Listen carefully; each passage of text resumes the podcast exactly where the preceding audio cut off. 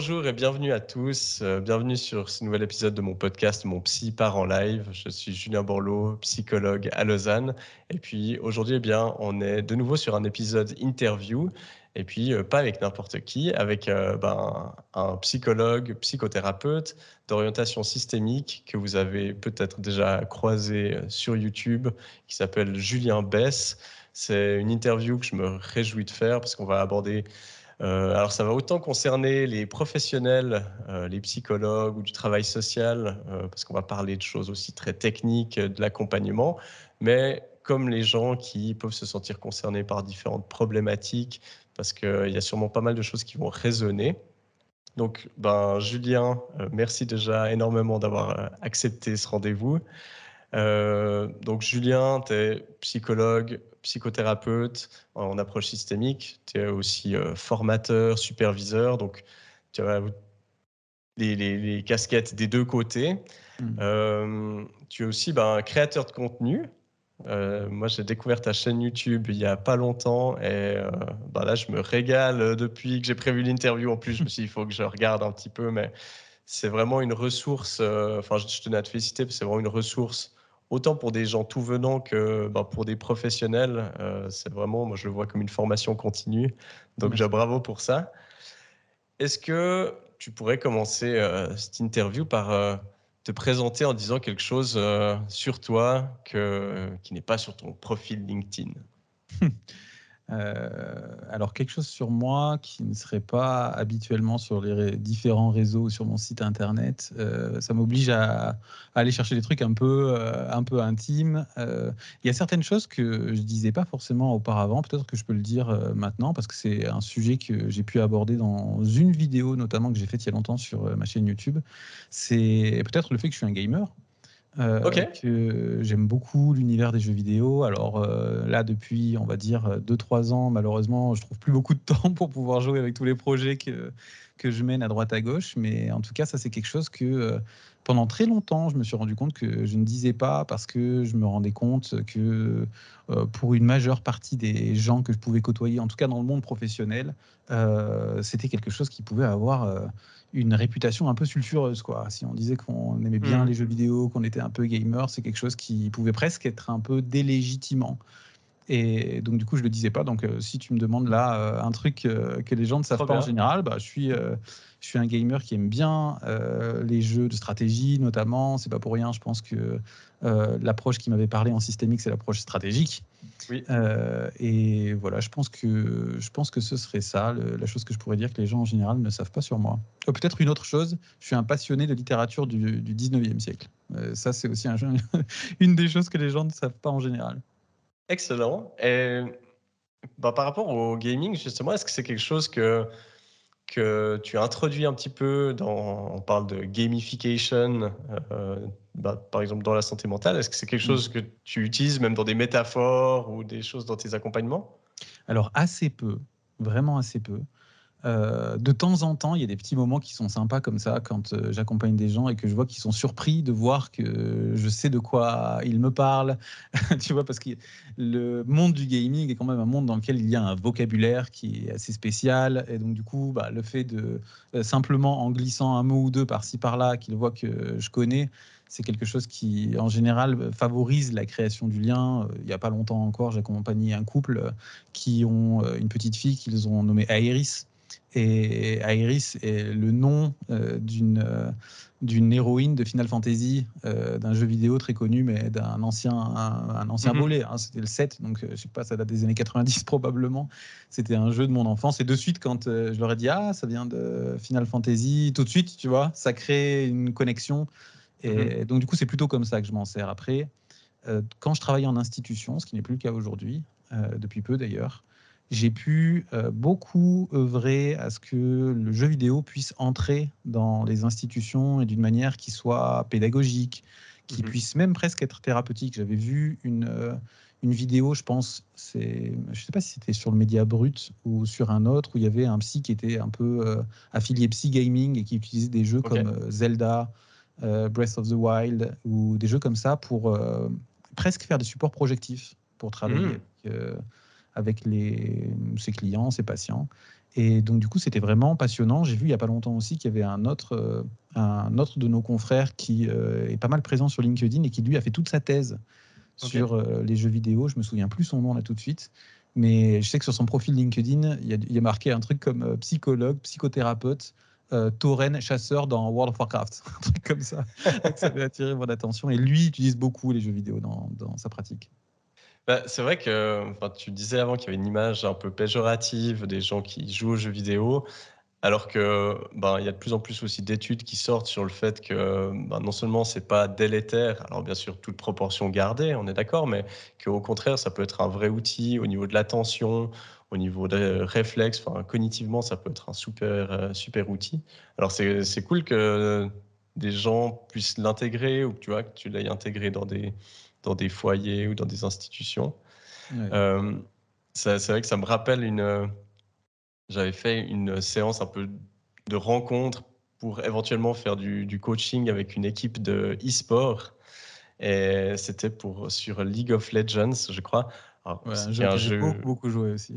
Ok, bah moi j'y connais rien à ce jeu. c'était, euh, enfin en gros la, la rencontre c'était sur Discord. Il y avait je pense 20 personnes et c'était, enfin, j'aurais dû enregistrer cette, euh, cette rencontre parce qu'il y avait tellement de termes comme ça qui jaillissaient dans tous les sens. Moi, je m'y retrouvais plus du tout.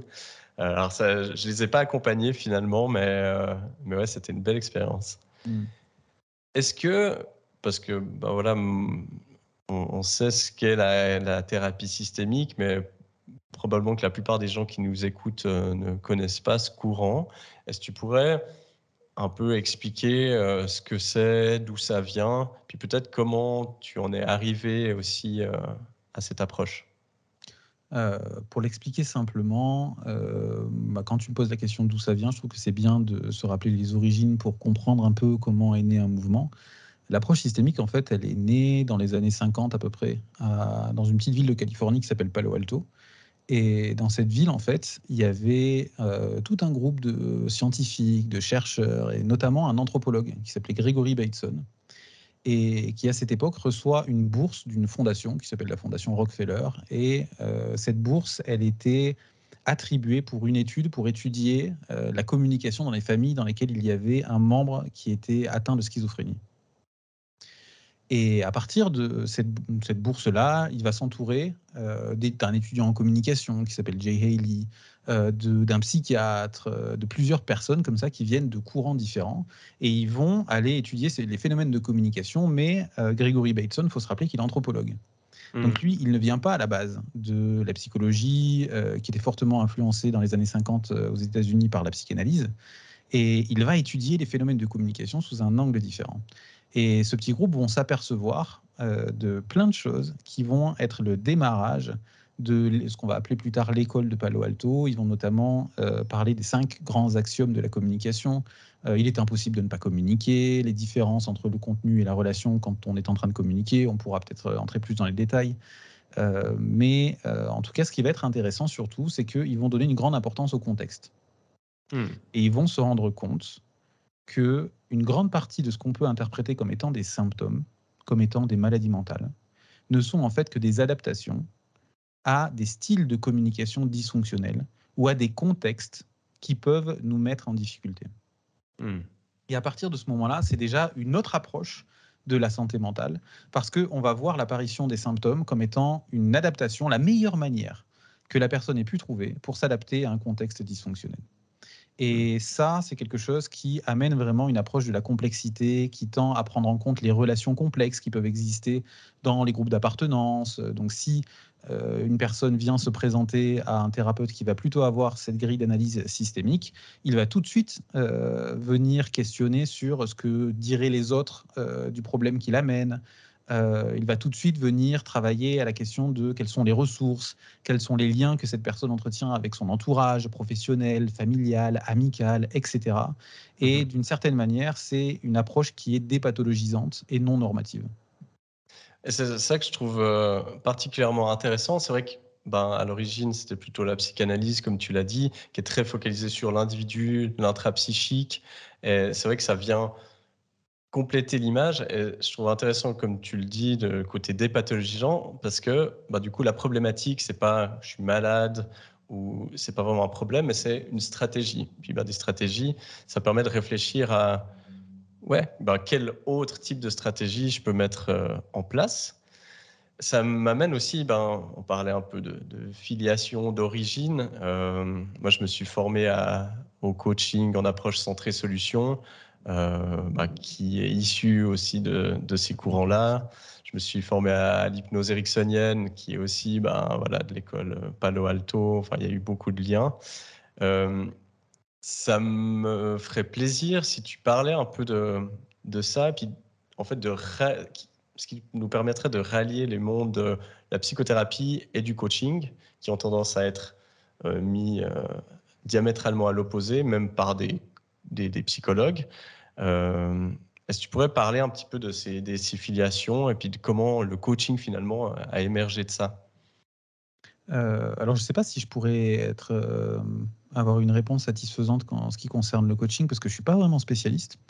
Mais de ma représentation euh, un peu extérieure, l'impression que j'en ai surtout, c'est que c'est la même finalité, en fait. C'est que peut-être que les moyens sont un petit peu différents, mais au fond, en tout cas, dans la manière d'envisager la thérapie avec l'approche systémique, c'est une approche qui est plutôt une approche de thérapie brève et qui est une approche centrée sur les mécanismes, sur les leviers du changement. Mhm. Parce qu'on part du principe que les personnes, quand elles viennent consulter un thérapeute, un coach, un travailleur social, peu importe, elles viennent parce qu'elles souhaitent un changement dans leur vie, ne serait-ce qu'un changement de représentation. Parce que si on accepte cette idée, finalement, si on le simplifie, on ne souffre que de l'interprétation qu'on fait du monde et des événements qui nous arrivent. Donc la thérapie, est une manière de venir faire, créer un changement, une modification sur notre représentation des événements. Et à mmh. partir de là, on peut aller mieux. Et je pense que le coaching peut avoir un effet similaire. Euh, peut-être une manière de le voir d'une façon complémentaire, c'est au niveau conceptuel, tu sais, dans l'approche systémique, on parle de changement de niveau 1 et de changement de niveau 2. Les changements de niveau 1 étant tous les changements de comportement. Euh, et les changements de niveau 2, donc de niveau 1, c'est les changements de comportement, d'attitude. Euh, et les changements de niveau 2, ça va être les changements dans l'univers des représentations. Hmm. Après, euh, certains sont allés encore plus loin en parlant de changements de niveau 2 supérieur, qui serait un changement au niveau des croyances, au niveau du socle des, des, des représentations les plus profondes, celles hmm. qui sont en général, qui ne sont jamais remises en question. Quoi. Euh, bon, mais en général, dans la thérapie, on ne va jamais euh, chercher un changement de niveau 2 supérieur. On ne cherche pas à changer les croyances profondes des gens. On cherche à opérer des changements de représentation. Et il y a plusieurs manières d'obtenir ce changement de représentation. Soit on peut directement focaliser notre intervention sur ce niveau 2. C'est en général ce qu'on fait dans la thérapie. Pas toujours, mmh. hein, mais c'est en général ce que l'on fait. Euh, je peux donner un exemple. Un enfant qui auraient des problèmes d'intégration scolaire, par exemple, ou qui euh, commenceraient à être en décrochage, qui se sent euh, mis à l'écart dans la classe, etc. On peut venir travailler sur le changement de représentation, c'est-à-dire essayer de faire en sorte qu'il puisse se vivre différemment, qu'il puisse se représenter différemment au sein de la classe et qu'il ne se vive pas comme étant le mauvais élève, le cancre, etc. Avec l'idée que s'il y a un changement de niveau 2 qui se produit, forcément, ça va avoir des impacts sur le niveau 1.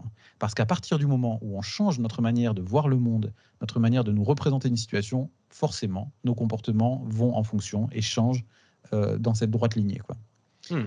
Euh, mais il est tout aussi possible de passer par un changement de niveau 1 pour obtenir à terme un changement de niveau 2. Si je prends l'exemple de cet enfant, imagine que tu lui dises, euh, bon alors ce que je vais te demander, et je ne te demande pas de comprendre pourquoi, c'est de te mettre tous les jours au premier rang et à chaque cours, tu vas poser une question. C'est tout ce que je te demande. La semaine d'après, il doit poser deux questions. Là, on est en train de lui prescrire un changement de comportement. Et ce que l'on espère qui pourrait se passer, c'est que en faisant ce changement de comportement, lui, il va commencer à se vivre différemment au sein de la classe. Les professeurs et le reste des élèves de la classe vont commencer à le voir différemment. Et donc, du coup, pas un effet de rétroaction complexe, il va y avoir un changement de représentation qui va pouvoir s'opérer. Hmm. Donc, au final, la finalité est la même. J'aurais tendance à dire que peut-être euh, la thérapie va avoir tendance à, rentrer plus directement dans le niveau 2 et le coaching peut-être plus directement dans le niveau 1. Hmm. Mais au final, le résultat sera le même. Et ça, c'est hyper intéressant que tu le rappelles, c'est que ça donne finalement plus de portes d'entrée vers des, changements. Parce qu'en effet, on peut soit commencer par changer comment on se voit, éventuellement nos croyances, ah, et puis ensuite on est prêt à amener des changements de comportement, ou bien ça, on peut prendre par exemple l'exemple de la confiance en soi, chose que je cite souvent, bah, c'est, on peut se dire, bah, soit on construit votre confiance, puis après vous allez oser, euh, je sais pas, mettre euh, cette robe euh, que vous aimeriez mettre, ou oser vous s'inscrire à, à, cette formation, ou bien bah, on le prend à l'envers. Et puis en effet, en s'habillant différemment, en se, comportant, en se comportant pardon, différemment, bah, la confiance en soi va augmenter. Et ça, bah, ça donne des leviers supplémentaires. Je reviens sur ce que tu as dit au début. Tu as dit, ben, généralement, quand on va dans, dans une thérapie, c'est parce qu'on veut un changement. Et puis, ben, ça me fait écho à une de tes vidéos que j'ai regardée hier soir, juste avant de me coucher, sur euh, les quatre types de demandes mmh. qu'un client peut avoir. Et puis, ben, où tu expliques très bien que on, on, part du principe, peut-être en tant que, psy ou tout venant, que la personne qui vient, elle veut changer, alors que c'est de loin pas toujours le cas. ça, c'est peut-être un truc où euh, les, dans le coaching, c'est peut-être une faille, alors qui n'est pas due au coaching en soi, mais peut-être aux personnes qui le pratiquent, de trop partir du principe que justement les gens sont là et ils sont là pour changer, puis ils sont prêts à le faire. Et du coup, on part euh, vite dans des choses très, des actions concrètes, euh, en travaillant peut-être des fois moins sur euh, cette analyse de la demande. Et j'ai trouvé super intéressant cette, cette vidéo où tu l'explicites. Et tu veux que je rebondisse là-dessus ou tu veux aller enchaîner? Comme, euh, comme tu souhaites, si tu as quelque chose à, à rebondir. Oui, oui bah, juste pour, euh, pour compléter, c'est. Je trouve ça toujours euh, très intéressant de pouvoir aller dans les chemins de la complexité. Et justement, dans cette vidéo, ce que j'aborde, c'est qu'il peut y avoir parfois une demande explicite, mais quelque chose dans l'implicite. Parfois, les deux ne sont pas forcément en corrélation. Parfois, une personne peut venir pour s'acquitter d'un mandat, c'est-à-dire que ben, euh, dans ma pratique, je reçois des familles ou des couples, euh, ben, tu as toujours une personne qui va un peu plus porter la demande qu'une autre, et tu peux en avoir une qui vient dans l'espace de la thérapie pour s'acquitter d'un mandat, c'est-à-dire pour faire plaisir à l'autre, euh, ou parce qu'elle est obligée de venir. Et donc, du coup, qui va être dans différents styles de positionnement, soit en position haute, elle va te dire euh, oui, bah alors moi, euh, c'est une évidence, euh, je suis là que pour récupérer mon papier, ou alors je suis là que parce que l'autre me l'a demandé, mais vos trucs là, ça m'intéresse pas. Et donc, elle est en position haute, et là, il va être question de venir travailler avec elle. Euh, cette question de la demande, soit en position basse, c'est-à-dire que tu vas avoir des personnes qui vont te montrer que voilà, euh, elles sont, elles adhèrent euh, au processus, qu'elles sont bien d'accord, mais en réalité, si tu vas chercher derrière, elles ne s'impliquent absolument pas dans le processus de la thérapie ou du coaching si on va plus loin, et elles ont une posture très passive. Et ces quatre styles de demande, ils sont très importants pour moi dans les débuts, en tout cas, de la thérapie. Et ils représentent vraiment cette approche de la complexité que j'aime dans l'approche systémique. Mmh. Et ça, euh, même ça peut des fois, dès, la, première prise de contact, on peut euh, déjà percevoir parfois ça. Hein. J'ai des personnes des fois qui, ben, c'est pas la personne qui veut venir qui m'appelle, euh, c'est le, conjoint ou la, conjointe plus souvent, ou une amie, j'ai eu ça hier encore. ben, ça donne déjà des indications sur en fait quel va être le type de demande. Et c'est vrai que c'est des choses hyper subtiles quelque part mais qui donne euh, autant d'informations. Puis ben, je, rebondis en fait là-dessus parce que dans ces quatre demandes, il y en a une où euh, enfin, tu rappelles l'importance dans les approches euh, d'intervention stratégique, l'importance de ne pas fidéliser le client. Tout à fait. et puis l'importance de ne pas devenir, en tant que thérapeute, la personne vers qui la le, le, le, client va venir dès qu'il y a un souci pour aller chercher une réponse puis l'appliquer. Euh, alors, comment, peut-être tu peux répondre pour les, deux côtés hein, de, l'entretien. Pour des psychologues, comment arriver à, voir quand on, commence à fidéliser le client et, qu'en fait on lui enlève de l'autonomie Et puis du côté du client aussi, ben, comment arriver à voir que là je suis dans une posture un peu de dépendance quelque part? Euh, oui, ça c'est un truc qu'on observe souvent quand les gens arrivent dans des formes de délégation notamment. C'est-à-dire qu'ils commencent à venir et il, il, commence à développer une forme de dépendance dans le sens, peut-être qu'il faut le, qualifier, parce que c'est pas la dépendance comme on peut l'entendre habituellement, mais c'est plus dans le dans l'idée qu'on se rend indispensable à l'équilibre du système client, ça c'est le jargon de l'approche systémique, donc de la personne qui vient, du couple, de la famille, etc. C'est-à-dire que ça commence à fonctionner tant qu'on est là, mais à partir du moment où on sort de l'équation, tout commence à se casser la gueule à nouveau. Mmh et une des manières qu'on va avoir de travailler dans l'approche systémique, c'est de tout le temps travailler à partir des ressources des personnes, de travailler à partir de leur patrimoine, de leurs habiletés, de venir être des activateurs de compétences, des révélateurs de ressources. On va venir tout le temps insister sur ce qu'ils savent faire. On va tout le temps venir essayer de mettre en lumière, de développer des habiletés, des compétences, et ensuite qu'ils puissent, eux, se débrouiller sans nous. Donc en fait, on vérifie ça à chaque étape du processus et on travaille toujours avec l'idée que la thérapie a une fin. Hmm. Et qu'on n'est pas là pour euh, accompagner les gens tout au long de leur vie. Quoi. Et hmm. ça, c'est quelque chose qui est un postulat. Parce qu'il y a d'autres approches thérapeutiques qui ne voient pas forcément les choses comme ça et qui peuvent considérer qu'on peut rester toute sa vie en thérapie parce que la thérapie est un chemin d'introspection. Hmm. Et ça, c'est tout à fait OK.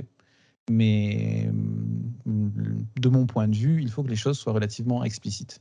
C'est-à-dire mmh. que les personnes qui viennent en thérapie pour obtenir un changement assez rapide, rapide ça ne veut pas dire en deux semaines, quoi, mais qui sont quand même dans une situation de souffrance euh, ou de déséquilibre qui fait qu'ils ont envie que les choses puissent bouger, euh, on ne peut pas leur mentir sur la marchandise. C'est-à-dire que si jamais on estime que la thérapie, c'est vraiment juste un mouvement d'introspection euh, qui va se poursuivre pendant 10, 20 ou 30 ans, il faut que les choses soient claires dès le début. Et hmm. si on est dans un mouvement plutôt thérapie brève, dans lequel on va travailler à s'extraire de la situation le plus rapidement possible, je pense qu'il faut que ce soit aussi clair dès le début.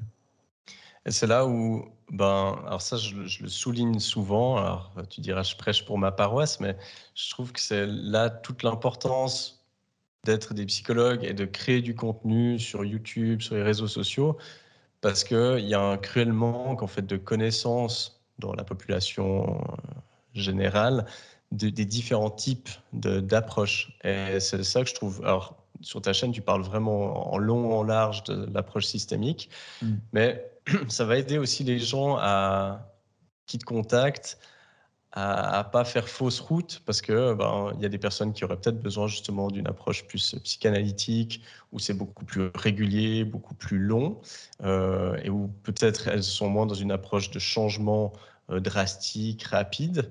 Et, bah, si on connaît rien, et on peut pas en vouloir à la population de ne pas connaître ces approches, mais ben, ça, crée aussi des déceptions, des frustrations des deux côtés, parce que nous, on est plus là dans, OK, ben, on, veut du changement, euh, c'est bref, ou en tout cas limité, alors que la personne peut-être est, pas là pour ça. Donc, euh, je, trouve, euh, top que tu contribues aussi à ce côté-là. Je te rejoins tout à fait là-dedans. Euh, tu fais exactement la même chose, mais je considère comme toi qu'on a une responsabilité, en fait, en mmh. tant que psychologue, en tant que thérapeute, de parler de nos métiers. Parce que une des raisons pour lesquelles les gens ne savent pas très bien, ou que dans la population générale, on ne comprend pas très bien quelles sont les différentes approches ou quel type de professionnel on peut aller voir, c'est parce qu'il y a pu y avoir quand même une zone très sombre, assez obscure, et que si nous, on ne on va pas parler de nos métiers, on ne vient pas parler de ce qu'on fait et surtout qu'on ne se rend pas accessible hmm. aux gens, c'est-à-dire qu'on parle avec un langage, avec un jargon. On parlait au début du podcast du gaming, et ben c'est un peu la même chose dans notre euh, milieu de psy. Hein. Hmm. On peut très facilement euh, jargonner et hmm. parler d'une manière qui fait qu'on est incompréhensible au commun des mortels, et que ça peut donner aux gens l'impression qu'on est très intelligent, euh, qu'on a compris les choses sur l'univers et sur les mécanismes du fonctionnement humain, mais qui sont faux en plus et que, qui ne servent qu'à alimenter le narcissisme des, thérapeutes. Quoi. Mmh. Et on a tout à gagner à justement venir rendre les concepts, euh, les approches accessibles au plus grand nombre. Et ça, euh, je te rejoins complètement là-dedans. Je pense qu'on est dans la même euh, ligne de conduite tous les deux. c'est de notre responsabilité. Oui, puis je pense que ça fait partie de l'autonomisation aussi de la personne, parce que ben, ça lui donne des outils de compréhension, euh, alors, ça, on n'est pas en train de former la personne à être un psychologue 2.0, euh, mais par contre, ça lui donne des outils de compréhension dont elle peut un peu se servir euh, par la suite. Mmh. Et à nouveau, ben, alors ça, je, je, le répète souvent, mais je pense que ça augmente aussi la qualité ben, de nos interventions, parce que les gens qui viennent, ben, par exemple, qui t'ont découvert sur YouTube, qui ont déjà regardé 15 vidéos, ben, ils savent exactement à quoi tu ressembles, quel est le ton de ta voix, ton approche, comment tu vois l'accompagnement. Et puis bah, quand ils arrivent, toi tu les connais pas, mais eux ils ont déjà quelque part une histoire avec toi. Hmm. au niveau de l'alliance thérapeutique, et ben ça c'est en fait tu, tu, gagnes, je pense, un nombre de séances incroyable et surtout ben, une sélection de ton, de ton public quelque part qui va vraiment arriver au bon endroit. Tu parlais aussi, je reviens à cette vidéo sur les demandes parce qu'elle m'a pas mal euh, interpellé. Euh, par rapport au, ben, justement aux demandes de mandat, euh, il y a souvent aussi, ben, et ça pas mal dans le contexte euh, familial, un peu ce qu'on appelle le, patient désigné. Euh, ben, typiquement des, parents qui voilà, envoient leur ado en thérapie parce que ça m'est arrivé d'avoir des gens qui me disent voilà, il faut que vous me, vous me répariez mon, mmh. mon, fils.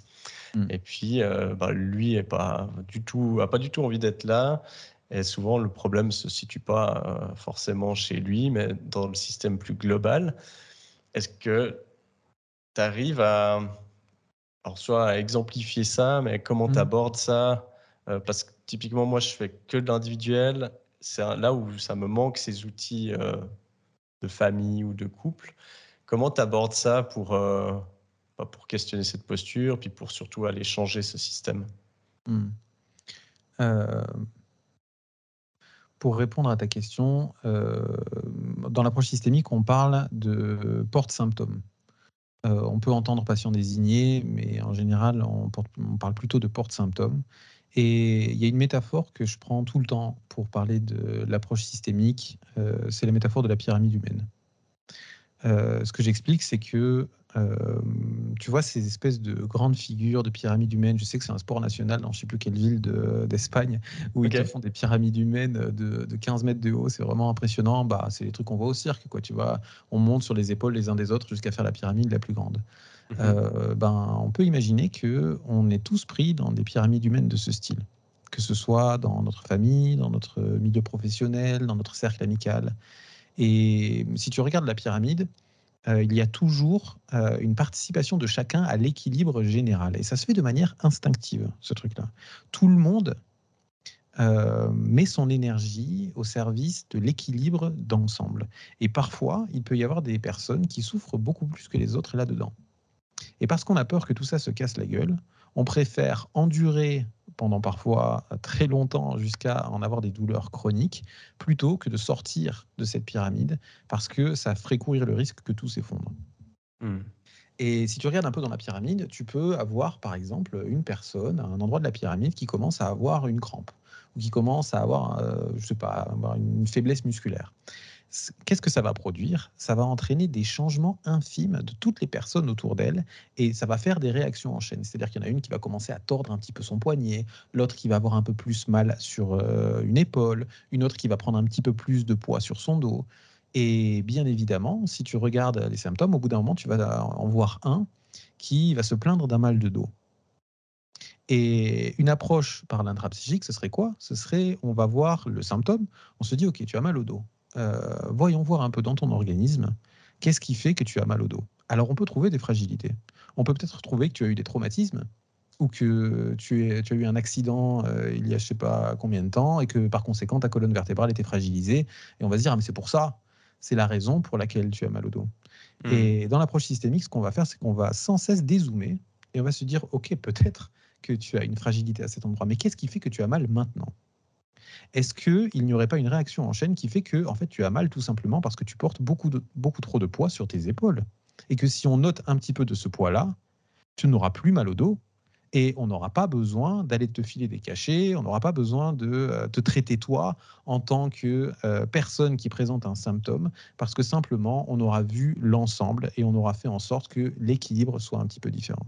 Et donc du coup, quand tu regardes dans des familles ou dans des groupes humains, tu peux avoir des personnes qui souffrent beaucoup de quelque chose qui s'est passé à l'autre bout de la pyramide. Hmm.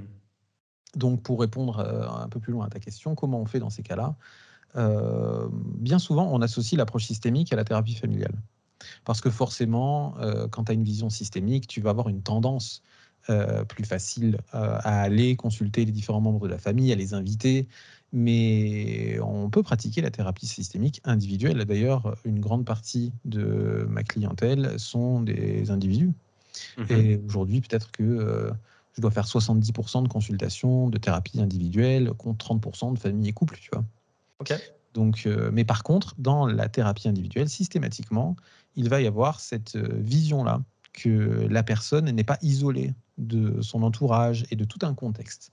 Et donc, on va avoir des techniques de questionnement, par exemple, qui sont des questionnements circulaires, c'est-à-dire on pourrait demander aux personnes, euh, si je posais la question à votre maman, si je posais la question à votre conjoint, qu'est-ce qu'il me dirait de vous?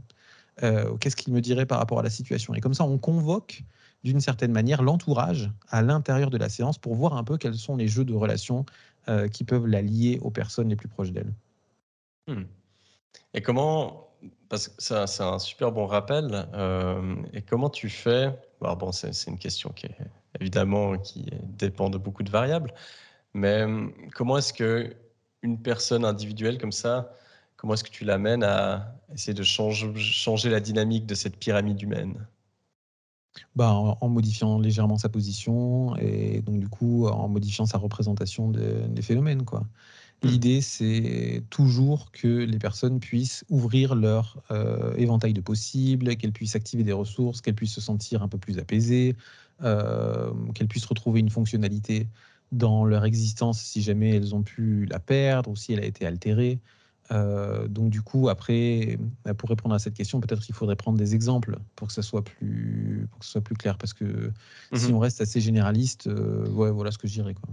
Eh ben, est-ce que tu as, enfin, si tu as un exemple comme ça sous la main de justement une, une, thérapie qui avait débuté peut-être un peu avec ce, mandat ou d'une personne qui a été envoyée, et de voir comment est-ce qu'elle a pu peut-être un peu changer aussi le système familial, alors en effet, ça peut être super riche. Euh, il faut que j'essaie de trouver un exemple qui soit pas trop compliqué. Bien sûr. Euh, bah, peut-être j'ai un exemple simple. Euh, une maman qui vient euh, un peu dans le même cas de figure que ce que tu as pu observer toi euh, dans ce que tu disais, c'est-à-dire une, forme de délégation. Elle vient en disant il faut traiter mon fils parce qu'il y a un gros problème.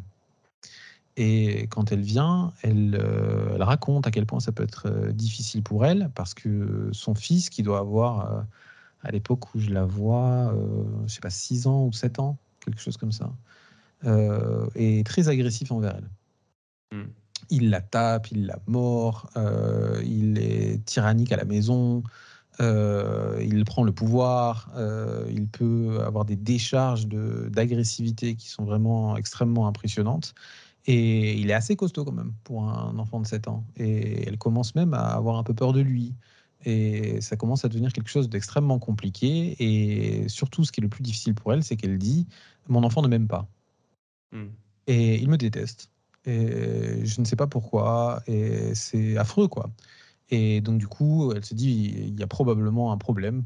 Et par conséquent, euh, voilà pourquoi je vous l'amène, quoi. voilà mmh. pourquoi euh, je l'amène ici. Et donc, du coup, euh, une des manières de faire, ça pourrait être de recevoir cet enfant et puis d'essayer de voir un petit peu comment est-ce qu'il fonctionne, où peuvent être les, les symptômes ou les difficultés. C'est ce qu'on apprend à faire en général à l'université et dans plein de formations. En tout cas, moi, c'est ce que j'avais appris. Mmh. Et quand j'ai commencé à travailler en institution, j'ai appris à faire quoi? À faire des bilans, euh, à essayer de comprendre le fonctionnement, et dans une approche qui est quand même assez pathologisante. D'ailleurs, à l'université, euh, on fait 5 ans de psychopathologie. Ouais. Donc forcément, euh, peut-être même plus en Suisse. non, c'est la même chose, ouais. C'est pareil. Et donc, forcément, notre regard, il est conditionné par quoi? Par les dysfonctionnements, mmh par les problèmes. Et on se sent jamais aussi compétent quand on commence quand, euh, que quand on trouve le dysfonctionnement ou l'origine du problème. Ou quand on mmh dit là, il y a un truc qui. Là, il y a euh, euh, un trouble du spectre, du spectre, autistique, là, il y a un trouble des fonctions exécutives, il y a un déficit de théorie de l'esprit, peu importe, tu vois, quand on trouve ce truc-là. Je pense que ça aide pas beaucoup les gens.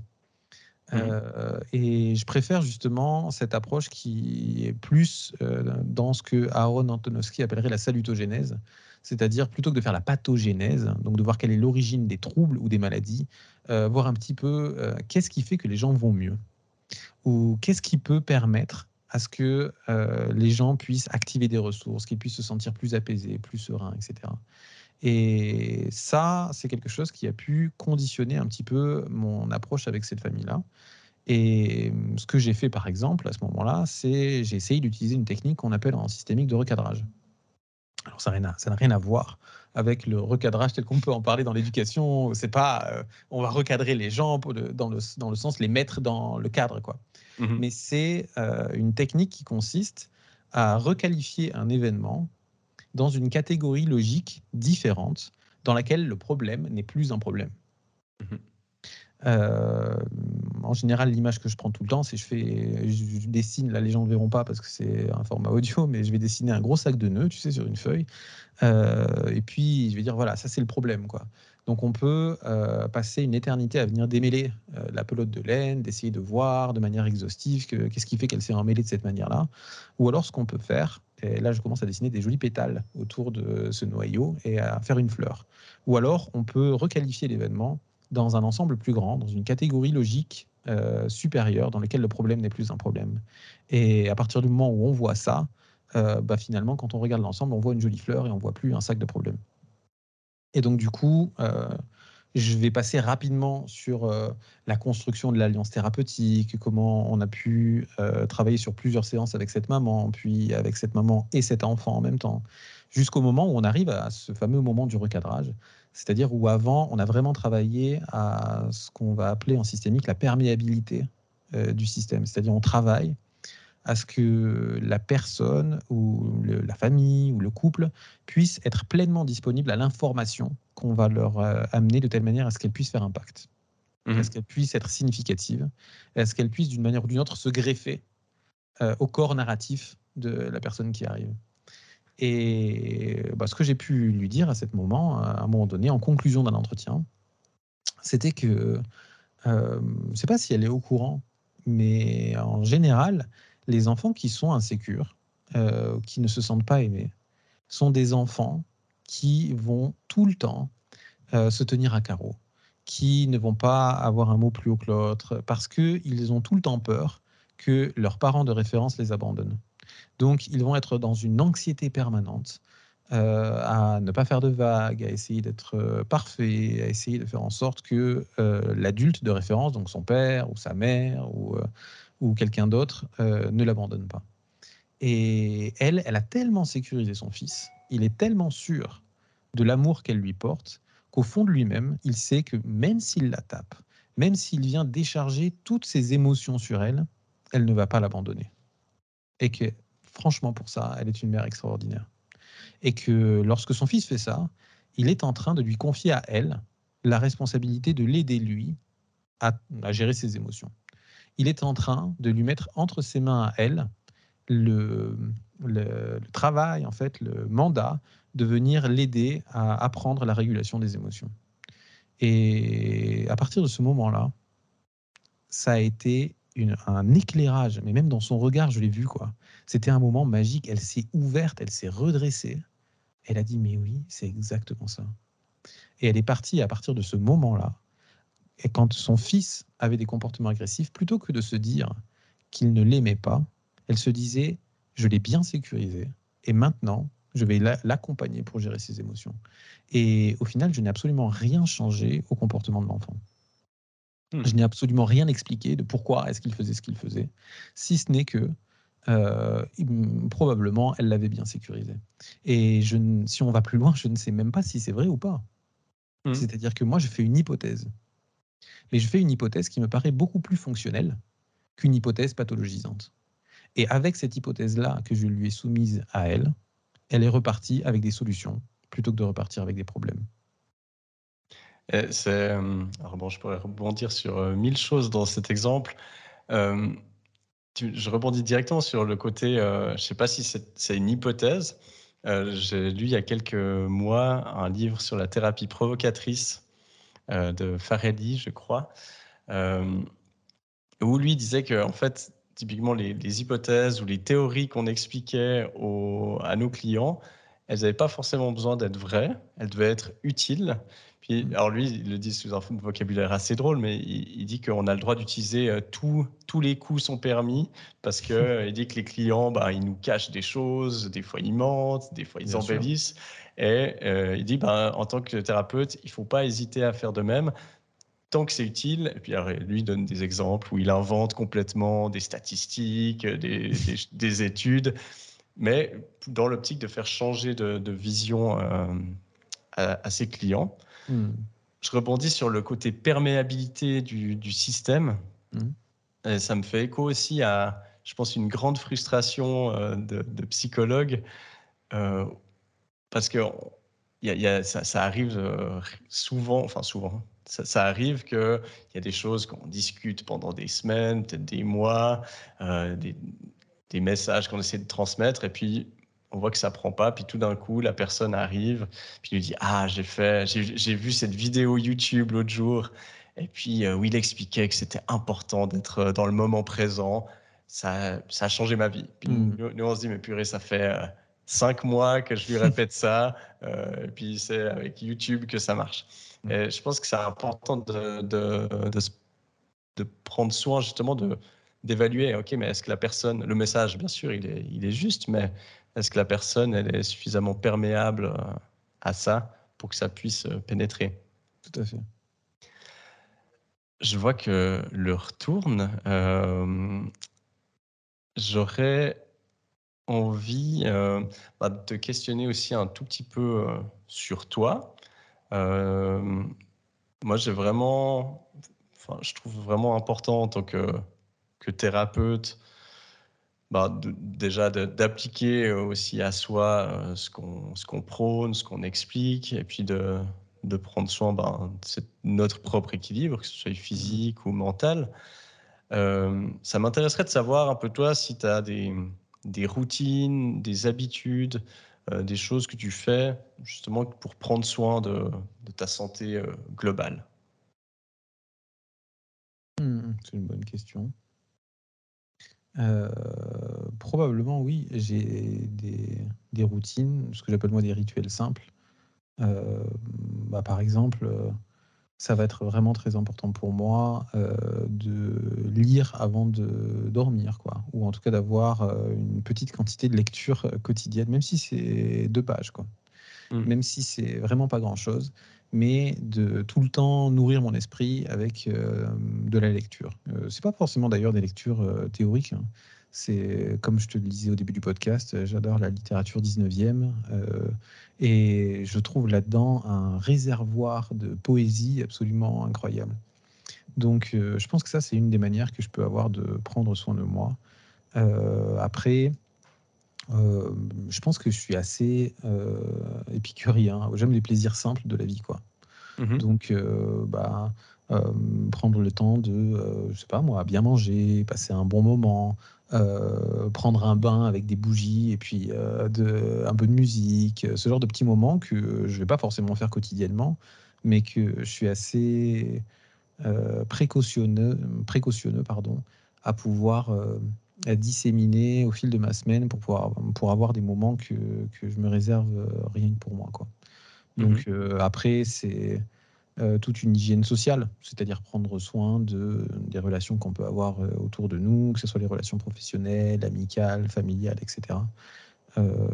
voilà, peut-être ce qui me viendrait spontanément par rapport à ta question. Hmm. Ouais, je trouve top comme réponse parce que ça rappelle justement l'importance des petites choses euh, où là, on est un peu dans une époque euh, voilà, où le développement personnel a pris un énorme essor, c'est très à la mode, un peu avec les... Il y avait ce livre que j'ai pas lu d'ailleurs, mais euh, qui s'appelle Miracle Morning, où voilà, c'est faut se lever à je sais pas 4 ou 5, heures, du matin, et puis enchaîner alors du sport, du journaling, de la méditation, de la visualisation. Et des fois, ça peut mettre une, grosse pression sur en fait, ah mais il faut que je prenne 5 heures de ma journée pour prendre soin de moi. Et ben, je trouve cool de rappeler que ça peut passer par des tout petites choses, euh, aussi très personnalisées. D'ailleurs, je vois. Dis-moi. Vas-y, dis-moi. Je, je vois l'amour de la lecture. Euh, si je regarde ah derrière toi avec. Derrière moi, j'ai sur de la Pléiade. C'est ça, ça c'est mon, mon, fétichisme à moi, quoi. Tu vois, j'adore l'objet livre. Et ce qui me coûte euh, d'ailleurs euh, euh, beaucoup d'argent parce qu'en général, j'ai tendance à lire mes bouquins pas mal sur, sur des liseuses parce que de cette manière-là, je peux surligner tout ça et importer dans un, un logiciel que j'utilise sur l'ordinateur. Donc en fait, pour le travail, c'est super pratique.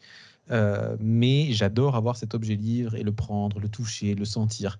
Faut me voir dans une, dans une librairie, les gens doivent me prendre pour un cinglé, euh, parce que quand j'ouvre un livre, je le sens, quoi.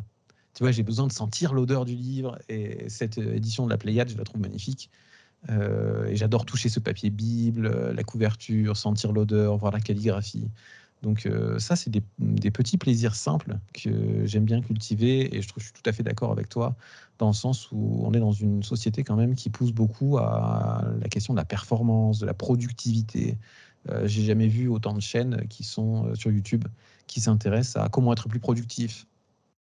Et je pense que ma manière à moi euh, de, de l'être, ou en tout cas de prendre soin de moi, c'est de me foutre la paix. Quoi. Mmh. Je me dis des fois, il faut juste savoir se foutre la paix et s'écouter et ne pas se mettre la pression par rapport à tout ce que, d'un point de vue social, on peut attendre de nous. Quoi. Hmm. Et, ben, je parlais de la méditation, ben, ce que tu décris, parce qu'à nouveau, on a cette vision de la méditation comme voilà, je dois me mettre en tailleur et puis faire des exercices complexes, mais ce que tu décris par rapport au livre, bah, on est en plein dans de la méditation finalement du quotidien mmh. où bah, c'est pas juste je vais lire, je prends le temps, je touche la, matière de la, couverture, des pages, l'encre, l'odeur. Et donc ça, ça vient vraiment, en fait, on voit qu'il y a plusieurs niveaux aussi. C'est pas seulement des activités qu'on fait, mais on peut prendre un bouquin et puis juste le feuilleter euh, rapidement, ou bien on peut vraiment être profiter de toutes les, sensations qui sont dedans. Mmh. Donc je trouve que c'est un super exemple. J'ai une question parce que on me la pose souvent. Je ne sais jamais trop comment répondre. Et ça m'intéresse peut-être que toi, tu as une réponse sur comment font, comment est-ce qu'on fait en tant que psychologue pour couper avec le, travail, pour pas ramener tous les problèmes euh, qu'on entend à la maison. moi, j'ai de la peine à y répondre. j'ai l'impression que ça c'est venu un peu avec le temps. Est-ce que toi, tu as, des, bah, des rituels ou des choses très concrètes t'aident ou t'ont aidé à le faire? Alors, euh, cette question-là, euh, je ne saurais pas t'expliquer pourquoi. Euh, c'est une question que je me suis jamais vraiment posée et j'ai pu même me dire à certains moments que j'étais un peu un extraterrestre parce que les gens trouvaient ça bizarre, ma manière de fonctionner, dans le sens où je suis pas trop cloisonné. C'est-à-dire que ben, déjà, euh, quand je travaillais en institution, euh, je sais que ça pouvait surprendre un peu mes collègues de travail ou mes supérieurs hiérarchiques que la distinction entre qui je suis euh, dans ma vie privée et qui je suis dans ma vie professionnelle est, assez perméable, quoi. Hmm. C'est-à-dire que bah, de la même manière, les gens qui regardent les vidéos que je peux faire sur YouTube ou le contenu sur les réseaux sociaux ont une bonne image de qui je suis. Et il n'y a pas un personnage, je n'ai pas l'impression d'être quelqu'un de différent euh, là que dans ma vie, de la même manière que j'ai pas l'impression d'être euh, différent quand je fais de la thérapie, que quand je suis dans ma vie privée. Et je ressens pas spécialement le besoin de me décharger de ce que les gens ont pu déposer dans l'espace de la thérapie. ça, je ne sais pas à quoi c'est dû. Probablement, je me dis que euh, j'ai eu une chance extraordinaire euh, d'avoir, euh, de grandir dans un milieu, dans un contexte qui était assez bienveillant. voilà, c'est la manière que je l'explique, avec des parents qui étaient toujours soutenants. Ce qui fait que j'ai en général une base de stabilité émotionnelle qui fait que j'ai une empathie affective, cognitive, mais je ne suis pas contaminé mmh. par les problématiques des gens c'est-à-dire quelqu'un qui vient me raconter ses problèmes, euh, je peux vraiment être dans un mouvement très empathique envers lui, mais une fois que j'en sors, euh, ça ne me reste pas comme étant mhm. un matériel radioactif. Quoi. Je ne me sens pas mal après de ce que les gens ont pu déposer. Je me sens plutôt privilégié ou chanceux. Je me dis quand même, euh, c'est une belle marque de confiance. je suis valorisé par le fait que les gens aient pu déposer ça. Je peux être très touché euh, des magnifiques choses que les gens peuvent me dire, peuvent confier de ce qui s'est passé dans les thérapies. Et jusqu'à présent, en tout cas, j'ai jamais eu le sentiment d'avoir besoin de me débarrasser, de me délester de quelque chose qui pourrait vraiment être, être compliqué. Après, je travaille, je travaille pas non plus dans un contexte dans lequel il y a des situations qui sont vraiment, vraiment très difficiles. Quoi. Mmh. Ça a pu m'arriver de temps en temps quand vraiment il y avait des problématiques, tu vois, d'inceste ou de violence intrafamiliale, d'agression sexuelle. Ce genre de mmh. truc, bien sûr, ça t'affecte un peu plus que les autres. ou quand il y a des des hum, crises suicidaires ou ce genre de choses, ce sont des, choses qui euh, viennent toucher notre sentiment aussi de responsabilité. Et ça, c'est plus les choses qui peuvent nous rester dans la tête. Quand on se pose la question si euh, on a une où est notre responsabilité, si on devrait faire quelque chose ou pas. Euh, les moments dans lesquels ça pouvait me prendre la tête, c'est si je me disais est-ce qu'il faut faire un signalement mmh. ou non. Et ma manière de traiter ça, ça a toujours été d'essayer de travailler en équipe. Mmh. De, soit de, de traiter ça euh, dans les équipes pluridisciplinaires dans lesquelles j'ai pu travailler, soit aujourd'hui bah, traiter ça en supervision ou de s'entourer de professionnels, de faire des intervisions et de ne pas rester seul dans ce genre de circonstances. À partir du moment où on en a parlé, où on le partage, euh, déjà euh, le poids est réparti, quoi. C'est beaucoup plus facile à apporter. Hmm. Je pense que tu apportes une, quand même une belle réponse en termes d'environnement, un environnement dont tu as bénéficié, hmm. sur lequel tu n'as pas agi, mais aussi un environnement que tu vas chercher en termes de supervision, d'entourage. Je vois qu'on euh, on arrive gentiment au bout. On pourrait encore euh, continuer, mais déjà, ben, je tenais à te remercier énormément pour, euh, pour aujourd'hui.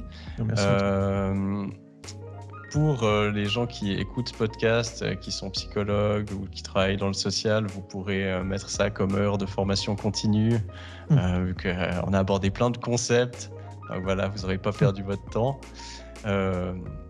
Est-ce que tu euh, est-ce que je te donne le mot de la fin euh, Si tu pouvais, je sais pas si tu avais quelque chose à, transmettre euh, aux personnes qui nous écoutent, une pensée ou un conseil? Non, simplement remercier toutes les personnes qui écoutent d'être allées jusqu'au bout.